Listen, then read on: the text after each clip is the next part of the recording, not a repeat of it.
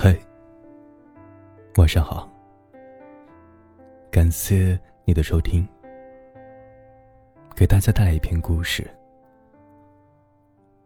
我也曾是别人掌心里的宝。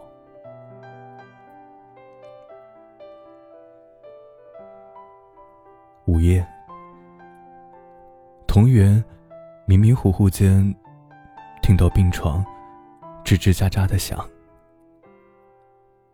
慌忙的从窄窄的陪护椅上坐起，打开了床头灯。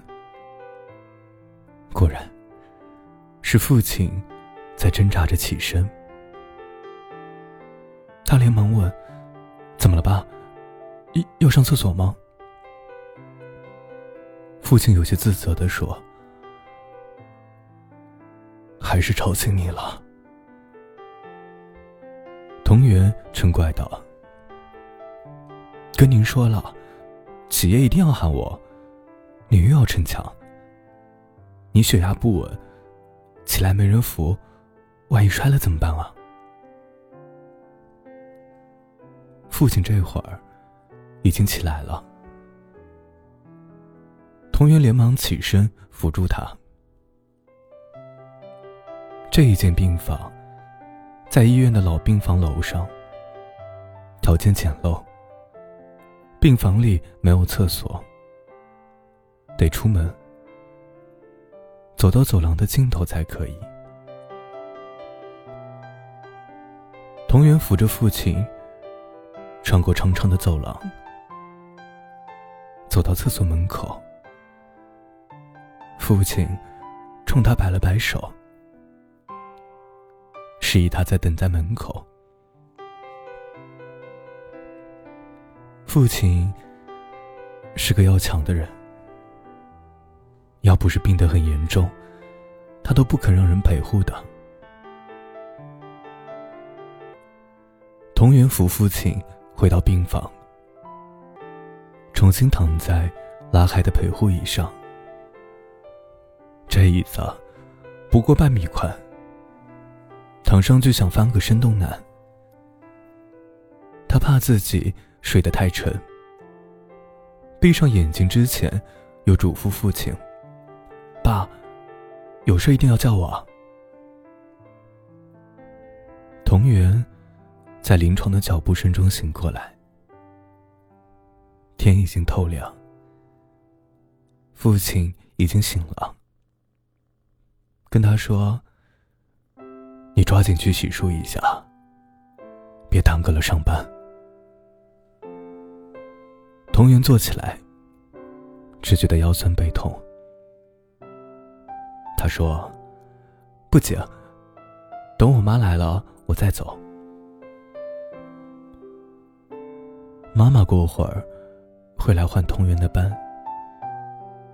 要不是身体不好，妈妈都想白天晚上一个人守在这儿，不愿让女儿受累。可是单是白天守在这里，她已经有些吃不消了。她心脏不好。同源见他，悄悄喊过几次速效救心丸。同源也想去请护工的，可是即便有护工，父亲现在病情不稳，时刻都有危险，家里总还是要有人在的。妈妈还没来，父亲却执意的催同源去上班。说他已经请了三天假了，不能再耽误工作了。同源不放心父亲一个人在医院，正犹豫着要不要去单位，手机就响了起来。是店里的小唐，声音火急火燎的：“店长，咱们前天进的一批货出问题了，现在还没开门，就有退货的堵在门口了。”老板不晓得怎么回事啊！今天一早就早到店里来了，看这情形，这会真发火了。同源是一家连锁超市的店长，工作又忙又操心。这才三天没去，没想到就出问题了。他放下电话，终是沉不住气了，跟护士交代了几句，出了病房门。刚出门，又遇到来发住院明细单的，说他预缴的费用已经用完，催他再去缴费。同源给对方说有急事，忙完了就回来交。急匆匆的走出了医院。同源被老板恶狠狠训了一顿。老板矮胖，怕热，训他训出了一脑门子的汗。同源啊，你一直工作认真积极，以前从来没有因为过私事耽误工作，也是看你工作态度好又有能力，公司才提升你做店长的。可是你看看现在啊，你没有严把进货关口，出了漏子了。要不是我正好过来看看，还不知道你这边的店里出了这种事儿啊。童源没来得及解释，老板又说：“你父亲病了，你要照顾家人，谁家还没点事儿啊？这个大家都能理解啊。公司不是准了你三天假吗？可是咱们这个工作的性质决定了不能老请假。”小童，我肯跟你说啊，现在每个岗位都是能者上，勇者下。你这个店长的位置啊，好多人看着呢啊。老板训完了，也不给童源说话的机会，责令他把这次的事情处理好，再交一份检查，就又气呼呼的走了。童源忙着收拾残局的时候，又接到母亲的电话。母亲声音有些颤抖：“圆圆，你赶紧到医院来吧，你爸爸忽然胸闷气短的，呼吸困难，医生把他推到急救室去了。”童源顾不上请假，把余下的事儿交给小桃，又急忙赶到医院。童源在急救室外面。安抚过度惊慌失措的母亲，又去询问刚刚走出急诊室的医生。医生说，他父亲刚才的情况，还是因为血压太高造成的。这会儿已经稳定下来，再观察一下就可以送回病房了。童源松了口气，亲再在急救室外面等一会儿。自己赶紧去交住院费。他交完住院费，一溜小跑回到急救室门外的时候，忽然觉得腿有点发软。才想起，从早上到现在，他还没有吃一点东西，连口水也没有喝，所以才出现了低血糖的症状。他从包里翻出了一小块巧克力。急忙塞进嘴里，还没咽下去，就看见父亲被人从急诊室推了出来。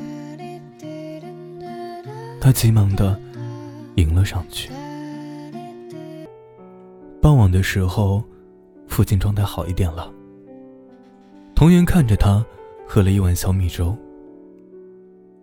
父亲刚放下饭碗，小桃给童言打来电话。说：“老板询问事态。听说同源没处理完事情就又走了，再次大发雷霆。”同源嗯了一声，说：“今天他是没有办法赶回超市去了，什么事儿都得明天再说。”跟小桃刚通完电话。老公的电话又打了过来，问他能不能去接孩子，说他晚上有个重要的应酬。童源所有的情绪在这一刻都爆发了。他说：“白天你有重要的会，晚上你有应酬，全世界只有你最忙，这个家你别要了，老人孩子你都别管了。”童源。坐在住院楼前面的草坪前，掉了眼泪。三十多岁的她，之前的生活一路平坦。她是被父母宠大的独生女。结婚的时候，房子买在和父母同一个小区。不想做饭的时候，就去爸妈那边吃。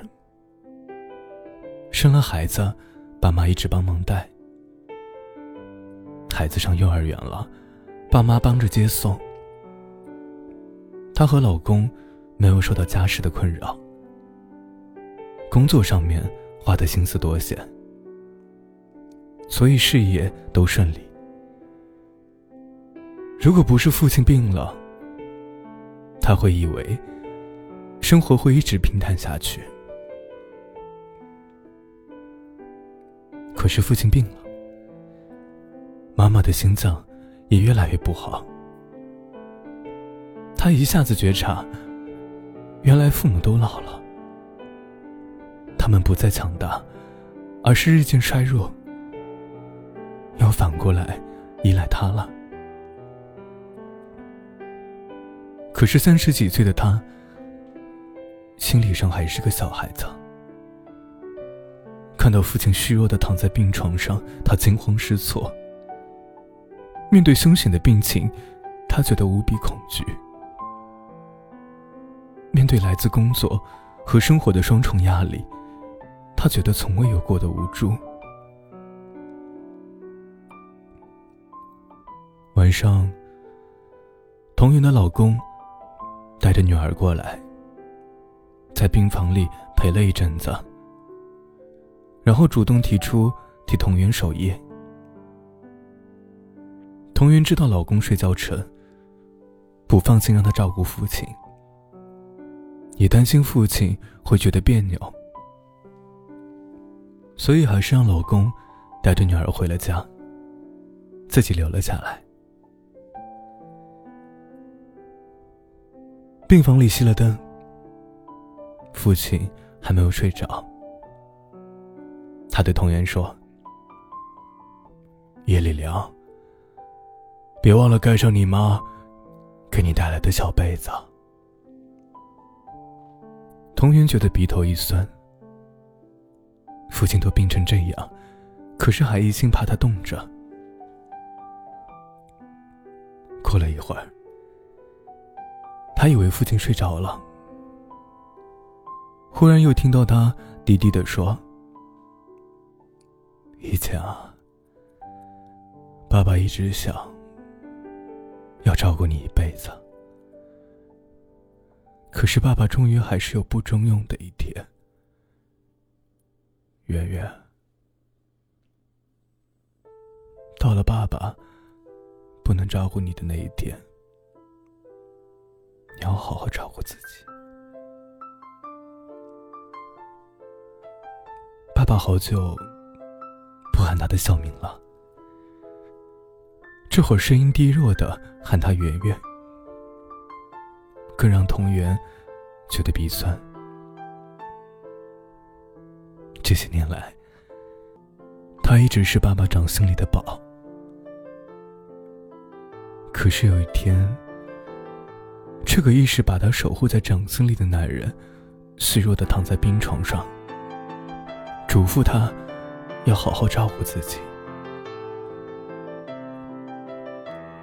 童源努力平静一下自己的思绪，才让自己的声音不哽咽。他说：“爸，只要你在我身边，就永远给我安全感。”他还想说，以前都是你照顾我，以后换我照顾你了。但他知道，父亲是个要强的人，不想听到这样的话，于是就把后面的话咽了回去。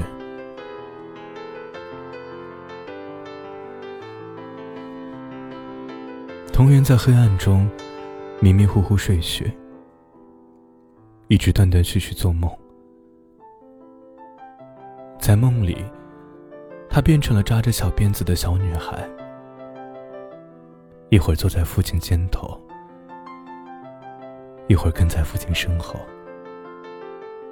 甜甜的笑。同源再次在临床悉悉嗦嗦的起床声中醒过来，梦境依然那样清晰。在梦中，他真的不想长大。可是他醒来，发现自己早已是个大人了。他知道，他不能沉浸在梦中。他必须打起精神来，迎接即将发生的一切，不管是好的还是坏的。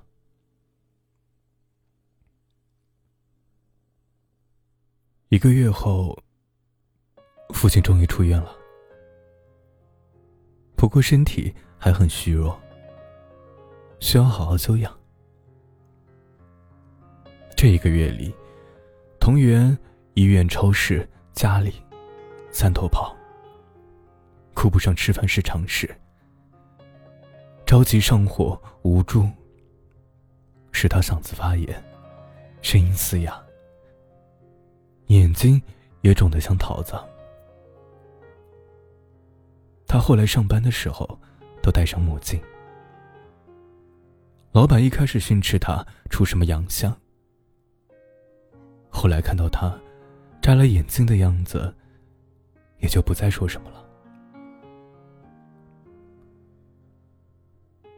当医生宣布父亲终于脱离危险，可以回家休养的刹那，童源的内心猛地升腾起巨大的幸福感，一种从未有过的轻松。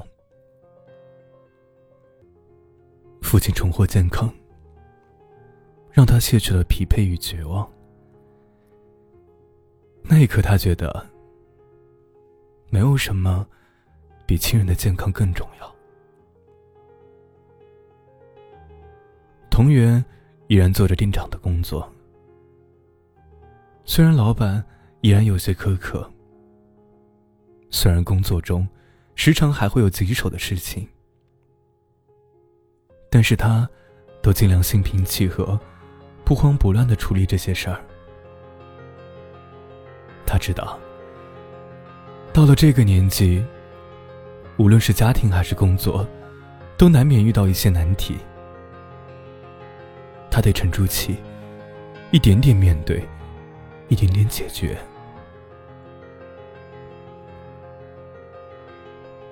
童云下班后，买了菜，去父母那边。妈妈正在洗衣服。他急忙抢过来洗。父亲蹒跚的走进洗手间来，准备清洗马桶。同源连忙把这会儿也抢了过来。父亲站在他的身后，看着女儿笨拙又卖力的刷着马桶，说了一句：“以前。”我哪里舍得让你做这些啊？童源抹了抹额头的汗，笑着说：“有些事儿，我总得学着做。以后这样的活儿啊，你不许拖着做，都得给我留着。”刷完马桶，童源见父亲还站在他身后，默默的看着他。就洗洗手过来，搀他回卧室休息。现在每天做这些琐碎的事儿，的确有些辛苦，但是他真的心甘情愿。自从从医院回来，他就一直觉得，能守着健在的父母，为他们做点事情，真的是一种幸福。感谢你的收听。